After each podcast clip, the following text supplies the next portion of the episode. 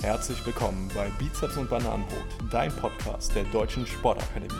Mein Name ist Matthias Koltmann. Und ich bin David Klinkhammer. Kurz und knapp beleuchten wir für euch Mythen rund um die Themen Fitness und Life Balance.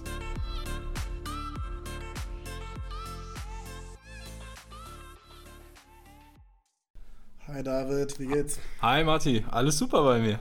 Ja, das glaube ich. Ich habe nämlich gerade auch erfahren, nächste Woche geht zehn Tage nach Rhodos. Jawohl, ganz genau. Also wenn ihr diese Podcast-Folge hört, da war ich wahrscheinlich schon in Rhodos und bin schon braun gebrannt zurück. Aber ja, tatsächlich gönne ich mir mal Urlaub. Was ich mich jetzt frage, ob du dann die ganze Zeit am Strand liegst und einfach nur dich am Buffet bedienst oder ob du ein bisschen Sport machst. Ja, tatsächlich bin ich im Urlaub immer sehr ambitioniert, ähm, auch sportlichen Tätigkeiten nachzugehen, weil das ist für mich ja auch eine Art Erholung. Und da steht dann alles Läuferische an, ne? also vielleicht nicht in der knallenden Mittagssonne, sondern eher so zu den Morgenstunden. Ja, oder ähm, ich halte mich dann eben mit äh, Bodyweight-Übungen fit. Ah, okay, also Krafttraining auch, aber dann ganz ohne Gewichte? Ja, ganz genau. Ne? Also ich meine, der Körper, der bringt sein Gewicht mit ne? und diesen Widerstand kann man dann einzelnen Muskeln in bestimmten Übungen dann aussetzen und damit würde ich ja auch gewünschte Effekte erzielen. Ja, können wir denn einfach nur mit unserem eigenen Körper Übungen machen, mit denen wir tatsächlich auch Muskulatur dann aufbauen? Das ist so die große Frage. Ne? Also Bodyweight-Übungen werden ja sehr gehypt, aber ob das denn wirklich so zielführend ist und dann eben auch gegebenenfalls isoliert Muskulatur aufzubauen, das werden wir jetzt mal in dieser Folge klären. Ja, wichtig ist ja erstmal ähm, zu wissen, in welchem Bereich, Wiederholungsbereich oder auch Sätzebereich wir trainieren müssen, um einen Reiz zu erzielen, wo der Körper Muskulatur aufbaut. Da spricht man ja vom Hypertrophietraining. In was für einem Bereich befinden wir uns denn da, so ja. ungefähr?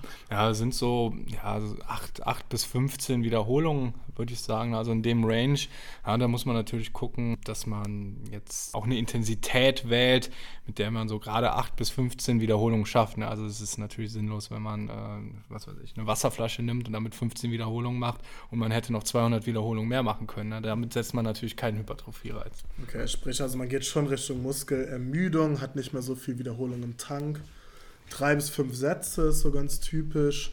Ähm, mit Pausenzeit zwischen Sätzen so circa eine Minute lang. Ja, da fasst du die Belastungsnormative schon mal sehr gut zusammen.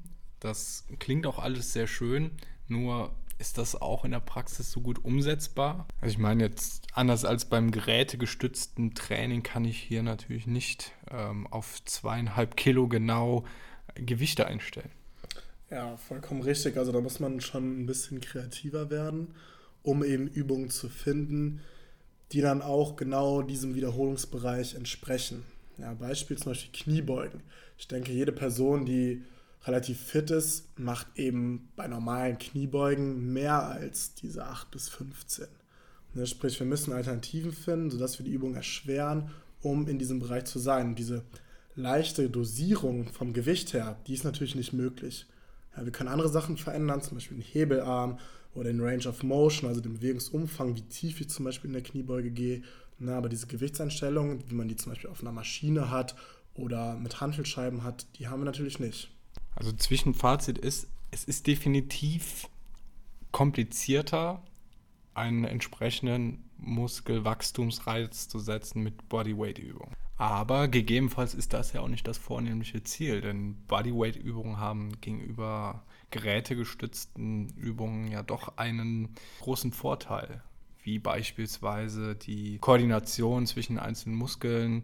Ähm, du hast oftmals dann äh, die Bauchmuskulatur, die Rumpfmuskulatur aktiv mit beteiligt, äh, was ja auch sehr alltagsnah ist. Ne? Also im Alltag bist du ja auch nicht fixiert in einer Maschine drin, die dich führt, sondern äh, wenn du Treppen läufst, musst du natürlich auch gucken, dass dein Rumpf insoweit angespannt ist, dass du das Gleichgewicht hältst, wenn du äh, ein Bein hebst und dich abdrückst. Du hast jetzt schon angesprochen, dass das Training also sehr ganzheitlich ist, sind meistens mehrere Muskelgruppen beteiligt. Kann ich denn aber jetzt mit Bodyweight-Übungen eigentlich auch alle Muskeln trainieren oder habe ich da irgendwelche Limitationen und sage, den Muskel kann ich gar nicht trainieren oder hast du vielleicht einfach ein paar Beispiele? Also es ist ja eigentlich ganz einfach. Nimm dir eine Gelenkbewegung, setze dieser Gelenkbewegung einen Widerstand aus und schon trainierst du den Muskel. Das ist natürlich auch mit Bodyweight-Übungen so möglich. Nehmen wir zum Beispiel einen Bizeps Curl. Ähm, ich nehme einfach meinen Oberschenkel in die Hand ähm, und beuge meinen Arm. So habe ich quasi den Widerstand meines Oberschenkels und äh, könnte damit den Bizeps trainieren. Wäre jetzt Beispiel für eine eingelenkige Übung. Ja, aber ist, in der Regel sind es ja äh, komplexere Übungen. Ähm, ja, wie ein Liegestütz, äh, wie das Rudern, äh, Kniebeuge hatten wir eben schon angesprochen oder ähm, ja, eben alles, was dann eben mit den Extremitäten oder was mit der Rumpfmuskulatur zu tun hat, Crunch, Sit-Up, ähm, sind alles Bodyweight-Übungen, funktioniert alles wunderbar und äh, kann dann eben auch von Anfänger bis zur Extremvariante durchgeführt werden. Gutes Beispiel, nehmen wir doch einfach mal die Liegestütze. Ähm, wir können das Ganze äh, ein bisschen entlasten, dafür den Rumpf machen, indem wir das über die Knie machen.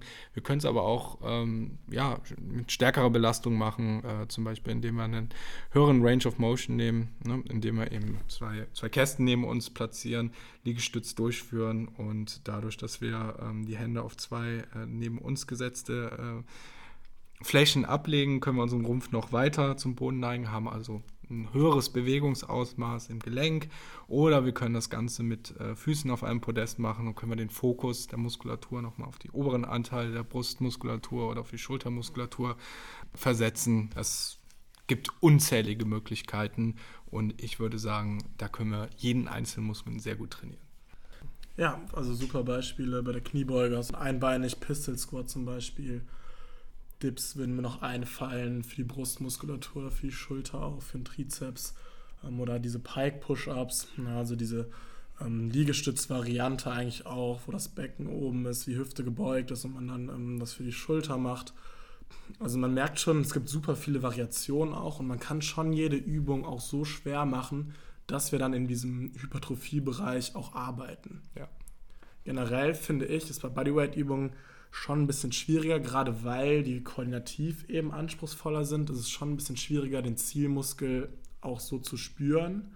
Wenn man zum Beispiel auf einer Maschine sitzt, ist das natürlich einfacher, isoliert einen Muskel zu treffen. Genau, und dementsprechend muss man Bodyweight-Übungen auch holistisch, also ganzheitlicher ansehen und immer davon ausgehen, man macht was für den ganzen Körper. Also man hat den ganzen Körper irgendwie mit einbezogen. Ähm, klar, Fokus auf eine bestimmte Muskulatur, aber ne, der positive Effekt ist eben auch, dass du was für deine Bauchmuskulatur machst oder andere stabilisierende Muskeln. Also zusammenfassend, um einen Muskelwachstumseffekt zu erzielen, sind es eher weniger Wiederholungen mit eher hoher Intensität und das dann eben auch mit entsprechenden Satzpausen. So, aber wenn ich mir jetzt so Workouts angucke, wie zum Beispiel bei YouTube, dann ist es ja meistens so, viele Wiederholungen, alles äh, nacheinander. Ähm, erziele ich damit denn den gewünschten Effekt?